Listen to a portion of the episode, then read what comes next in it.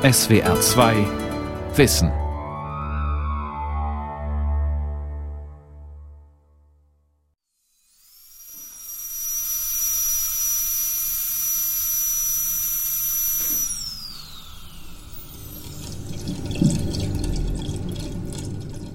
Ich freue mich jedes Mal, wenn ich komme, ich sehe das Aquarium und irgendwie geht es mir gleich besser. Aber ich mag Wasser, ich mag Fische, ich finde es beruhigt.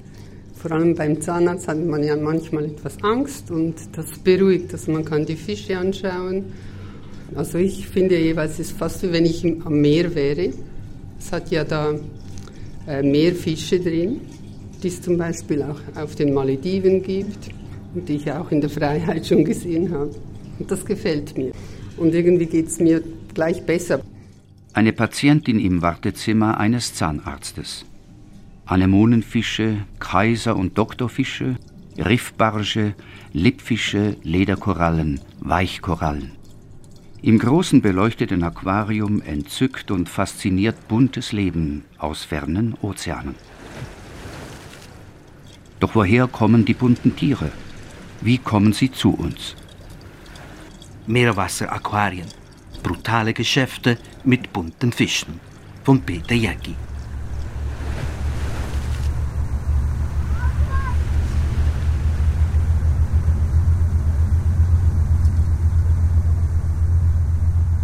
Zwölftausend Kilometer weit weg vom Zahnarzt-Aquarium. Im Hafen von Luwuk in Zentral-Sulawesi, Indonesien. Die Passagierfähre manövriert aus dem Hafen. Es dauert drei Stunden bis zur nächsten Insel.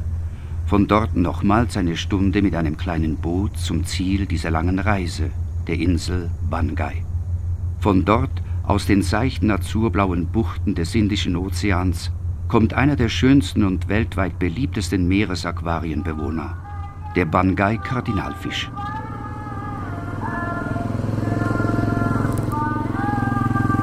Mit dem Motorrad geht es von der Anlegestelle der Insel ins kleine Fischerdorf Bonebaru. Rund um Bonebaru liegt ein wichtiges Fanggebiet des Bangai-Kardinalfisches. Wir begleiten den Fischer Sahurudin und seinen Kollegen auf ihrem einfachen, kanuartigen hölzernen Auslegerboot beim Fang. Die beiden rudern nur ein paar hundert Meter weit weg vom Ufer. Der Bangai-Kardinalfisch ist eine Weltexklusivität. Er ist hier endemisch. Es gibt ihn nur in dieser Region. Er lebt nur in einer Gegend, die ungefähr so groß ist wie der Murtensee. Das ist ein Verbreitungsgebiet von ungefähr 23 Quadratkilometern und somit ist er sehr, sehr speziell. Und was eben speziell ist und selten, das ist sehr begehrt. Die Schweizer Meeresbiologin Monika Biondo. Bei der Umweltorganisation Fondation Franz Weber betreut sie das Ressort Meeresschutz. Derzeit arbeitet sie an einer Doktorarbeit über den weltweiten Handel mit Meereszierfischen. Im Zentrum steht dabei der Bangai-Kardinalfisch. An ihm lassen sich viele Facetten dieses Handels illustrieren. Der Fang ist kinderleicht. Nur mit Maske und Flossen Ausgerüstet mit einem Ruder in der einen Hand und einem Netz in der anderen, taucht Saharudin zum sandigen Grund, zu einer Seeigelkolonie mit ihren langen schwarzen Stacheln. Um sie herum, fast bewegungslos, ein kleiner Schwarm Bangai-Kardinalfische.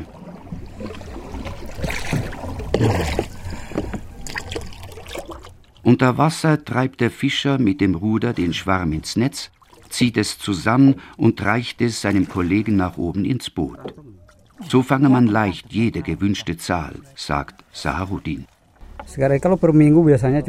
Es hängt von den Bestellungen aus Jakarta oder Bali ab. Manchmal sind es 500, manchmal 1000 am Tag. 1992, als er anfing, habe er vom Händler für jeden Bangai gerade mal 50 indonesische Rupia bekommen, umgerechnet den Bruchteil eines Cents. Heute verkauft er einen Fisch für etwa 700 Rupia, knapp 5 Cent. Zum Leben reicht das nicht. Bei uns, am Ende der Handelskette, bezahlt ein Aquarienhalter für den Bangai-Kardinalfisch weit über das Tausendfache, um die 60 Euro. Das große Geschäft machen also die Händler. Jedes Jahr werden Dutzende von Millionen Zierfische aus den Meeren gefangen, um die Nachfrage zu stillen.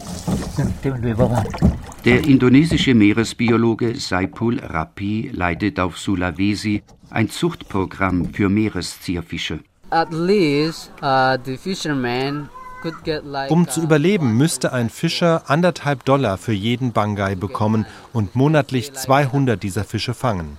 Um aber die wildlebenden Tiere zu schützen, wäre es sehr wichtig, den Bangai-Kardinalfisch einzig und allein aus Zuchten zu beziehen.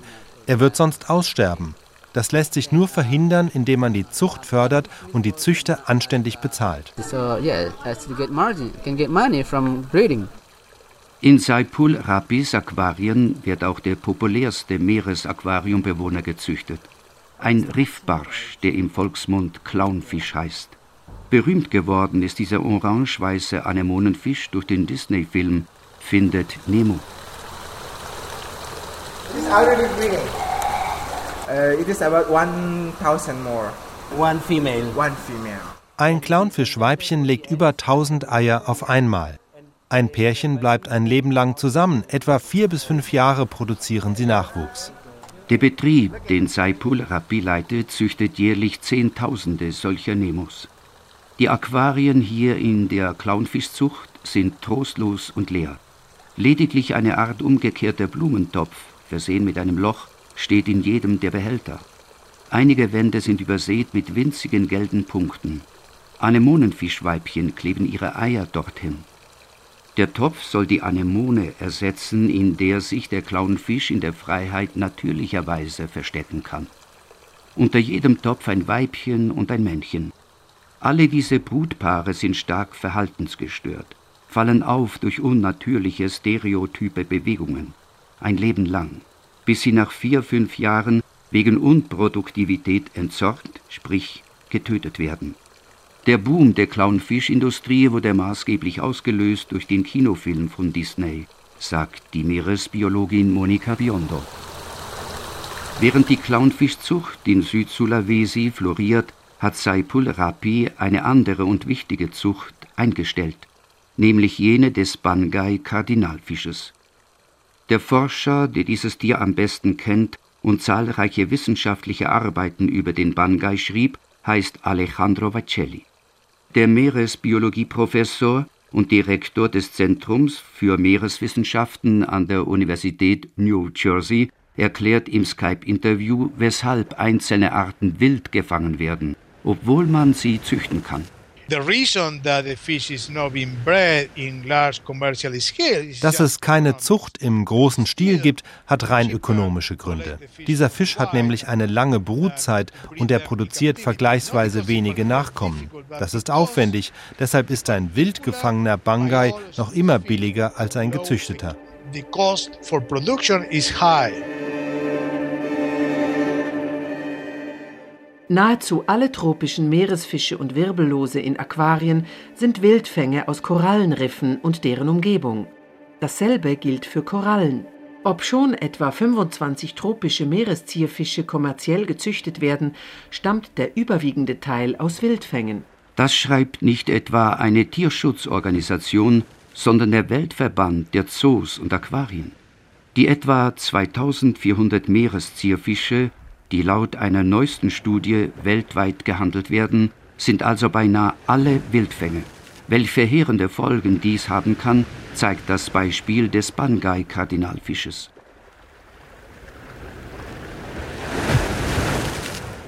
We have to support the breeding because this is only one way how to save man muss die Zucht fördern. Wenn Wildfänge weiterhin so billig sind, wird es eines Tages keinen Bangai-Kardinalfisch mehr geben. Der indonesische Meeresbiologe Saipul Rapi. Bangai-Forscher Alejandro Vacelli erzählt, wie nah am Aussterben der Bangai-Kardinalfisch bereits ist. Seit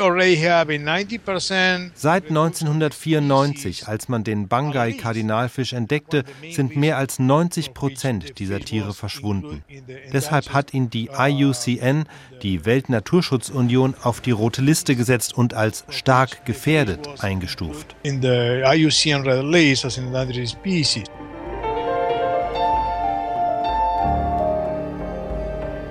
Höchste Zeit, unseren Hauptdarsteller etwas näher kennenzulernen. Wer ist dieser Bangai-Kardinalfisch?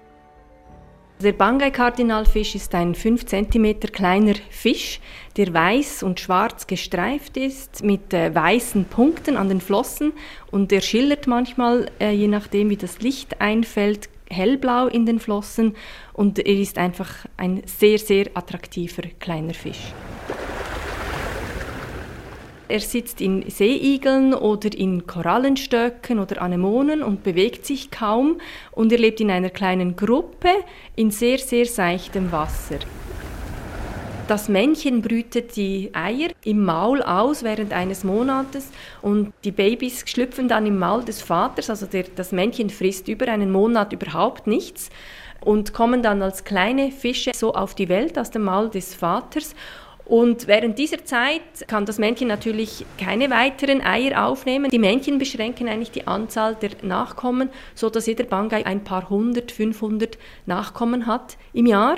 Und wenn man das vergleicht beispielsweise mit Speisefischen, die ihre Eier einfach, ihre Larven, also eigentlich Gameten und Eier ins Freiwasser abgeben, millionenfach, sieht man, wie wenig Nachkommen so ein Bangai überhaupt haben kann im Leben.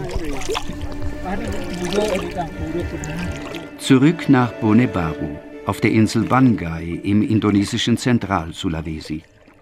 Hier beginnt nach dem Fang für die Bangai-Kardinalfische eine lange, schmerzliche und oft tödliche Reise. Beim Fang verheddern sich vielleicht die Fische eben auch in den Seeigeln oder durch das Netz werden sie zusammengedrückt und vor allem auch wenn sie mit dem Sieb herausgeschöpft werden, kann es natürlich die Flossen verletzen, die sind relativ lang im Verhältnis zum Fisch und wenn ein Fisch nicht mehr schön ist und nicht verkauft werden kann, dann sortiert man ihn am liebsten gleich wieder aus. Nach dem Fangen schüttet der Fischer die Tiere noch auf dem Boot in eine Styroporkiste dann die Fische in wassergefüllte Plastiksäcke verteilen, Sauerstoff reinpumpen, Säcke wiederum in Styroporkisten aufeinander stapeln, Transport zum Händler, von dort per Boot oder auf einer langen Autofahrt zum nächsten Hafen. Nachher zum Flughafen, die lange Flugreise und wieder Autofahrten. Fische aus fernen Ozeanen sind häufig Tage oder gar Wochen beim Zwischenhändler gelagert, bis sie bei uns ankommen. Man muss sich vorstellen, das ist sehr stressig für diese Tiere. Es sind tropische Temperaturen, also sehr hohe Luftfeuchtigkeit. Das ist äh, ein Nirvana für Bakterien. Also, und die Fische sind sehr eng zusammengepfercht in so einem Plastiksack. Auch da ist der Ausfall sehr groß.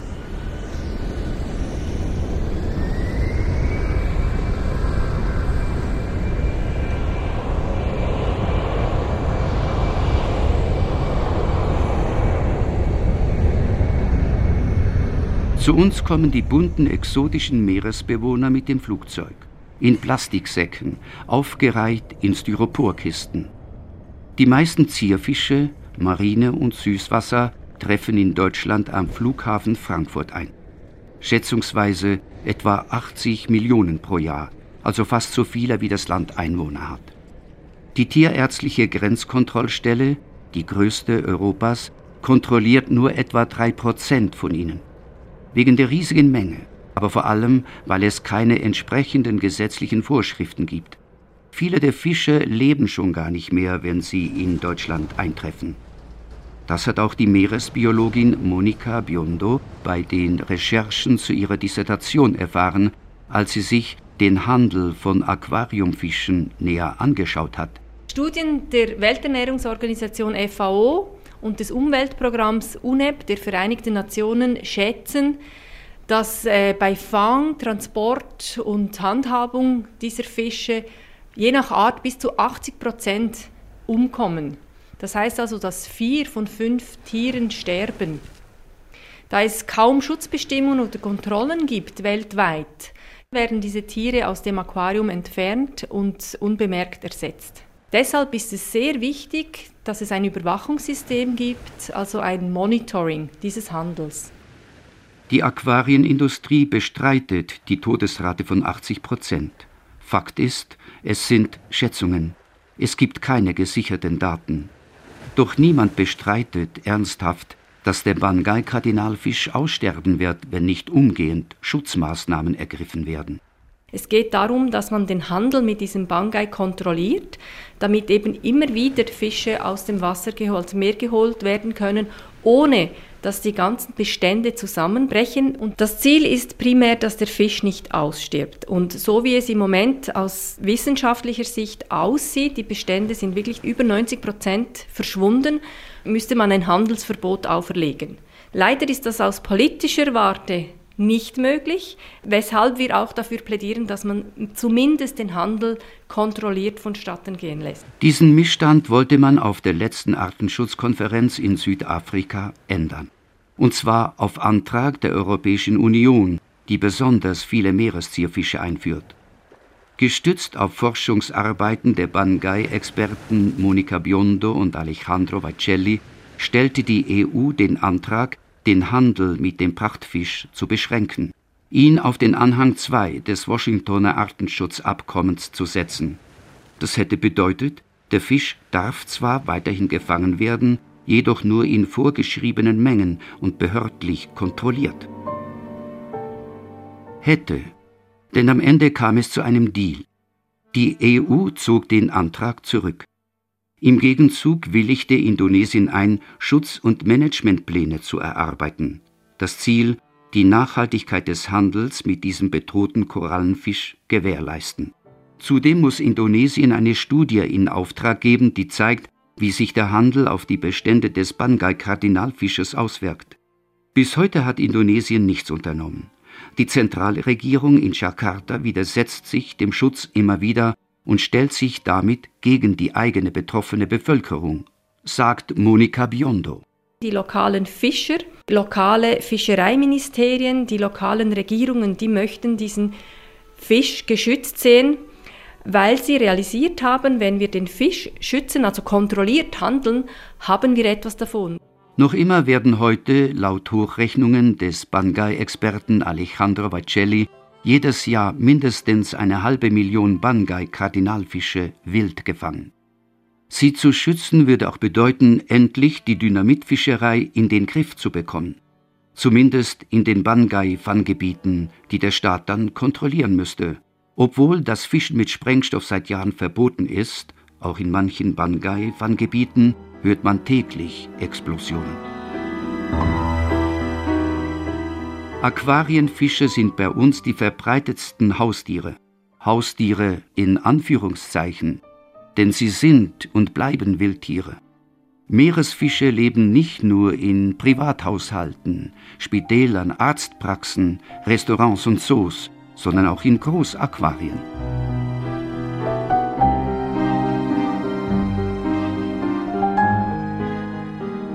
Die Zahlen sind eindrücklich.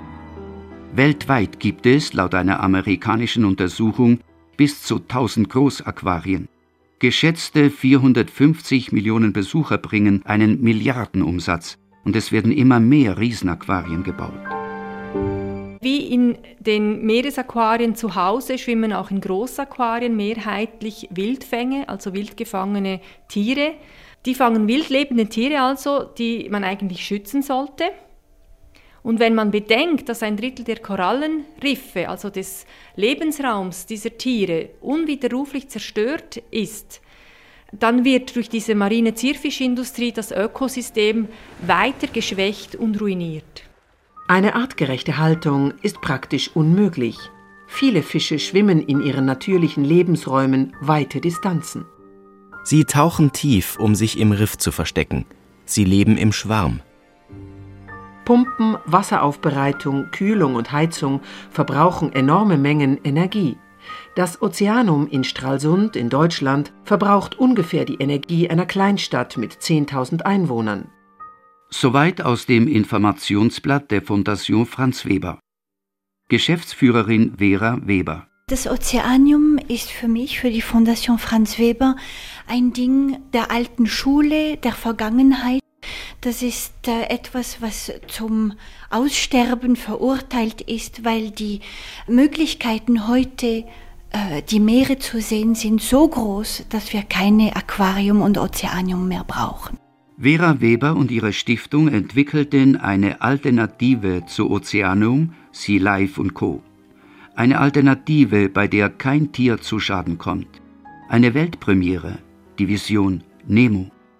Ein riesiges virtuelles Ozeanium, das mit modernsten digitalen Technologien arbeitet. Der Haken, es muss noch entwickelt werden.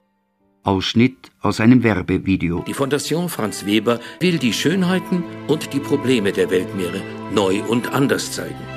Deshalb schlägt sie mehr als eine Alternative vor, einen Quantensprung. Vision Nemo wird ein multimediales Tor zum Ozean werden.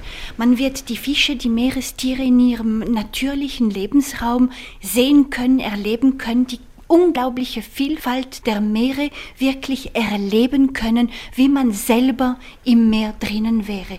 Das ist unser Projekt Vision Nemo, dass wir die Meere nicht zu uns bringen, sondern dass wir die Menschen in die Meere bis ganz tief in die Meere bringen. Zoofachleute sagen, im virtuellen Ozeanium fehle die emotionale Nähe. Es sei ein großer Unterschied, ob ich einen Fisch nur auf der Leinwand sehe oder lebendig hinter der Scheibe. Nur der direkte Anblick bringe die Leute zur Natur und schaffe damit ein Bewusstsein für ihren Schutz. Die Naturschützerin Vera Weber und Monika Biondo halten dagegen. Es gibt äh, immer mehr Aquarium und Ozeanien in der Welt und den Meeren geht es immer schlechter. Also finde ich das Argument nicht ein gutes Argument. Zudem ist es so, dass Aquarien äh, so sind, dass sie eben äh, Scheiben sind. Also es ist eigentlich wie ein, ein Fernseher, wenn Sie möchten. Sie sehen Fische hinter Glas. Sie können diese Fische nicht anfassen, Sie können sie nicht riechen, Sie können sie nicht hören. All diese Großaquarien werben immer damit, dass sie Umweltbildung machen mit ihren Aquarien. Dabei gibt es überhaupt keine Untersuchung und wissenschaftliche Untersuchung, die beweisen, dass irgendeine Verhaltensänderung nach dem Besuch eines solchen Aquariums zustande kommt, sei es bei Erwachsenen, sei es bei Kindern. Die meisten Leute gehen eigentlich dorthin, um sich unterhalten zu lassen, um diese Tiere zu sehen. Und weiter sind solche Großaquarien, die unterstützen diese milliardenschwere Industrie.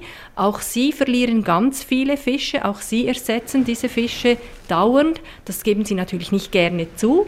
Aber ein Fisch sieht aus wie ein anderer, also wenn er, wenn er verschwindet, wird er einfach ersetzt.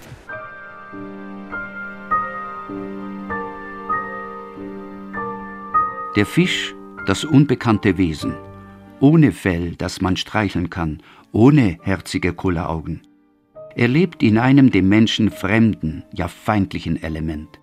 Einen Fisch isst man oder eben man hält ihn im Aquarium. Versuchen wir zum Schluss ihm etwas näher zu kommen. Der Versuch, sozusagen einen Blick in die Seele unserer Hauptprotagonisten zu werfen, in die Seele von Zierfischen.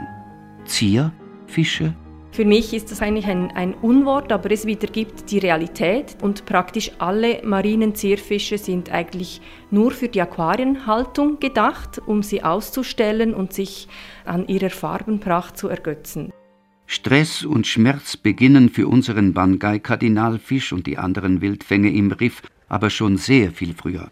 Der Fang, das Herausgerissenwerden aus dem natürlichen Lebensraum, sehr lange Transportwege im engen, dunklen Plastiksack, häufig Zusammenleben mit Arten, die er im Ozean nie antrifft, Leben in einer Aquariumumgebung, die im besten Fall ein billiger Abklatsch der Natur sein kann. All dies bedeutet Stress, kann krank machen und Schmerzen verursachen. Fische besitzen sogenannte Nozizeptoren, das sind freie Nervenendungen eine Art Schmerzmelder, die bei einer Verletzung reagieren. Und sie besitzen ein Zentralnervensystem. Die Forschung hat nachgewiesen, dass Fische in dieser Kombination Nozizeptoren und Zentralnervensystem tatsächlich Schmerz empfinden. Der Philosoph Markus Wild von der Universität Basel, Spezialist für Tierethik.